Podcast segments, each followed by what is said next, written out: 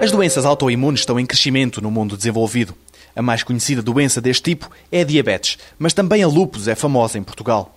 Outro tipo de doenças que poderiam ganhar com a resposta a esta pergunta são as alergias. E depois há ainda os transplantes.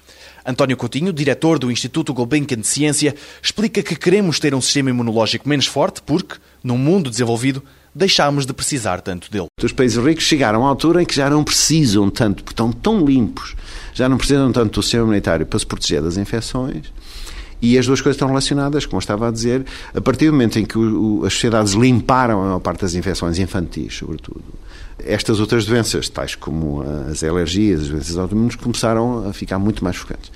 Há cidades americanas, por exemplo, e algumas europeias já, em que na população de entre os, os 15 e os 20 anos, o número de, de, de, de percentagens de alérgicos já chega aos 40%, 50%.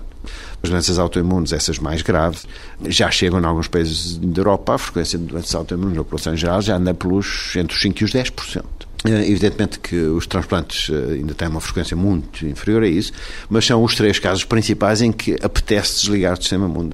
A quimioterapia fez progressos muito significativos nos últimos 30 anos do século XX. Hoje sabemos tudo sobre os mecanismos da alergia e tratamos a alergia como há 50 ou 60 anos. Ou seja, não houve progresso nenhum na clínica do tratamento da alergia. Como houve relativamente muito pouco progresso nas imunossupressões dos transplantes de órgãos, o último progresso significativo foi a descoberta da ciclosporina A, que já tem 30 anos.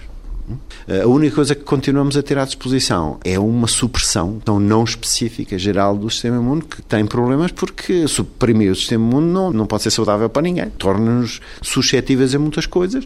Até aqui, a única intervenção de controle do sistema era uma intervenção supressiva. É, era como se diz, era a paulada, por assim dizer. Não? Agora, a, a, a, ideia é exatamente a oposta, abre a possibilidade de se educar o sistema de outra maneira, se educar positivamente. Em vez de ser à paulada, é educar dando-lhe informação. E, e esta noção, de resto, eu acho que tem, é uma metáfora social muito bonita, que a tolerância se adquire sobretudo pela educação e não pela supressão. No próximo 125 Perguntas sobre Ciência, falaremos sobre vida extraterrestre.